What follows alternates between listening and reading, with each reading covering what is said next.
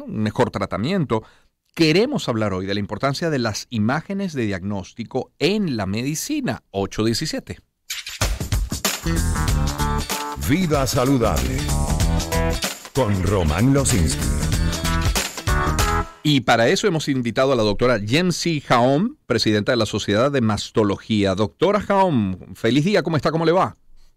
Hola, muy buenos días, gracias por la atención de invitarme a hablar contigo. Muchísimas gracias por, por responder nuestro llamado. ¿Cuál, ¿Cuáles son los tipos de imágenes diagnóstico y sobre todo su importancia para ustedes los médicos, doctora? Bueno, hoy en día tenemos unos grandes recursos. Eh, voy a hablar específicamente en mi especialidad porque si bien yo soy imagenólogo, en la actualidad y bueno, ya desde hace muchos años me dedico a las imágenes mamarias, a diagnosticar cáncer de mama específicamente y muy a tono en este mes de la mujer. Sí, claro. Eh, nosotros contamos con, en primer lugar, la mamografía, el, acompañada del ultrasonido para casos específicos, y en la actualidad hoy otros métodos como la resonancia magnética, la mamografía con contraste, que nos permiten eh, evaluar eh, extensiones, pero el diagnóstico precoz lo hacemos con mamografía. Claro. Y, toda esta tecnología, imagino que va avanzando tan rápidamente como la tecnología en otras áreas, ¿no? Eh, a pasos agigantados. Claro.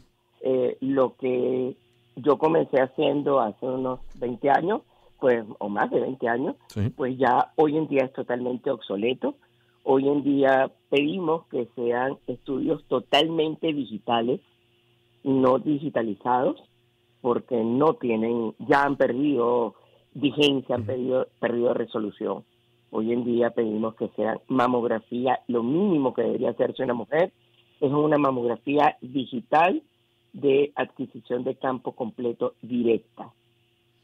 Y, usted habló de 20 años, me, me, me, quedo con esa cifra, con, con esa fecha. ¿Qué permite hoy toda esta tecnología que hace 20 años, que es a la vuelta de la esquina, parecía imposible, doctora? Hoy en día somos capaces de diagnosticar cánceres de mama de 1.5 milímetros de diámetro. Donde obviamente una mujer queda totalmente tratada, curada y con mínima repercusión desde el punto de vista estético. ¿Y hace 20 años? Eh, pues no, hace 20 años eh, las lesiones no eran tan precoces. Hoy en día inclusive estamos hablando, y es uno de los temas que tenemos en el Congreso, de la posibilidad de tratar solamente a través de una biopsia guiada por imágenes que se llama estereotaxia y que con eso logramos quitar la lesión e inclusive quitar la zona circundante a la lesión y ser ese el único tratamiento para algunos casos bien específicos. Mm. Eh, Antes no poníamos un, arpón, una marca y mandábamos a la paciente para que el cirujano la operara y quedaba obviamente una cicatriz mucho más amplia, un defecto físico mucho más amplio. ¿Qué tan al día, qué tan a la vanguardia o qué tan retrasados estamos en Venezuela? Mira, en Venezuela contamos con todos estos equipos. Nosotros tenemos mamografías digitales, Inclusive tenemos el siguiente paso que es la tomosíntesis, que algunos denominan la mamografía 3D, porque hace cortes milimétricos de la mama y, por ejemplo, en una mama comprimida que mida 5 centímetros, podemos entre las dos proyecciones mamográficas obtener 65 imágenes por vista, es decir, que una mama la podemos ver en 130 rebanadas. Y aquí en Venezuela no son todos los que quisiéramos tener, pero la tenemos. Y tenemos, tenemos mamografía digital, tenemos mamografía digital con tomosíntesis, tenemos eh, mamografía con contraste, tenemos resonancias magnéticas, no todas las que quisiéramos tener, pero contamos con ellas.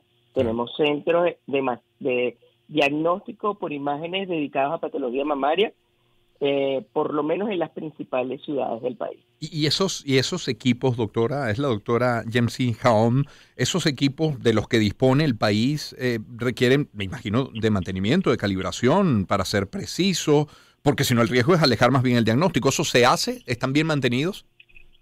Sí, quienes tenemos la dicha de poder trabajar en centros con todos estos equipos, pues nuestro estandarte es mantener el control de calidad y eso implica mantenimientos preventivos porque de hecho hay un procedimiento que debe hacerse toda la semana para saber si nosotros estamos aptos para trabajar.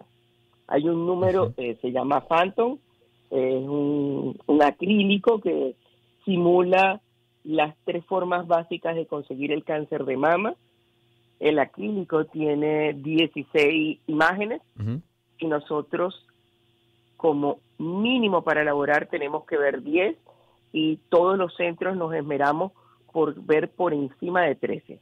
Mm, doctora, hablaba hace un instante de un congreso. Háblenos de ese congreso y de, los resultados de los congresos, donde se puede verificar la información, revisarla, mantenerse al día. Ok, eh, la semana que viene, el 13 del, perdón, del 16 al 18 de marzo, tiene lugar en el Hotel Aerobuilding Caracas el decimosexto Congreso Nacional de Mastología, donde vamos a contar con 120 conferencias.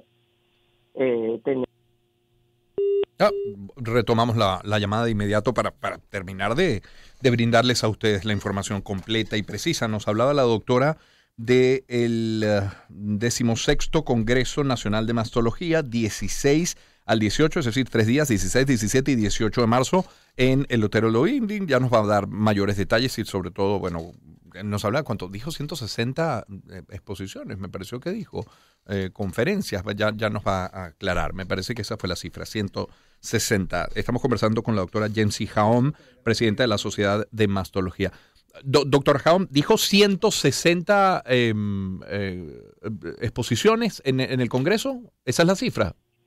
100, 120 conferencias. 120, 120 conferencias. Con 60 invitados internacionales, que obviamente los vamos a tener mm, vía, vía Zoom. Claro. Eh, imposible tenerlos todos aquí en Caracas. Sí, eh, pero estamos enfocando el Congreso de manera multidisciplinaria, como es la especialidad. Tenemos conferencias de oncología médica, cirugía oncológica, radiología, radioterapia, tenemos talleres para técnicos radiólogos, técnicos radioterapeutas, para citotecnólogos. Hemos tratado de abarcar lo más posible de todas las ramas de la especialidad. Qué bueno que así sea. Y se podrá revisar todo ese material que se genere. No sé si seguirlo en tiempo real, pero luego como, como, como una minuta de lo que allí ocurrió. Sí. Em, la información del Congreso la pueden obtener en nuestra página web eh, www.sbmastología.org. Eh, hay algunas cosas que van a estar disponibles en un on demand después del Congreso. Y bueno, están todos cordialmente invitados eh, a participar. Muchísimas gracias, doctora, por acompañarnos esta mañana. Muy gentil. Feliz día. Feliz día. Es la doctora Jemsi Haom, presidenta de la Sociedad de Mastología. Voy a repetir la información, 16 al 18 de marzo en el Eurobuilding es este Congreso de Mastología, 120 conferencias sobre oncología, cirugía oncológica, radiología, radioterapia. La información después, bueno, antes, durante y luego la pueden obtener en SB, Sociedad Venezolana, sbmastología.org. Y me permito compartir este mensaje de Leti. Conocer el riesgo y la clasificación del tumor con mayor exactitud pueden mejorar el pronóstico y la calidad de vida de pacientes con cáncer de mama. Contar con una herramienta genética de precisión que evalúe el perfil genético de cada paciente hace la diferencia. Consulte usted con su médico. Grupo Leti ofrece soluciones para las necesidades de salud de los venezolanos. En Grupo Leti, nuestro compromiso es mayor. Son las 8.27 minutos.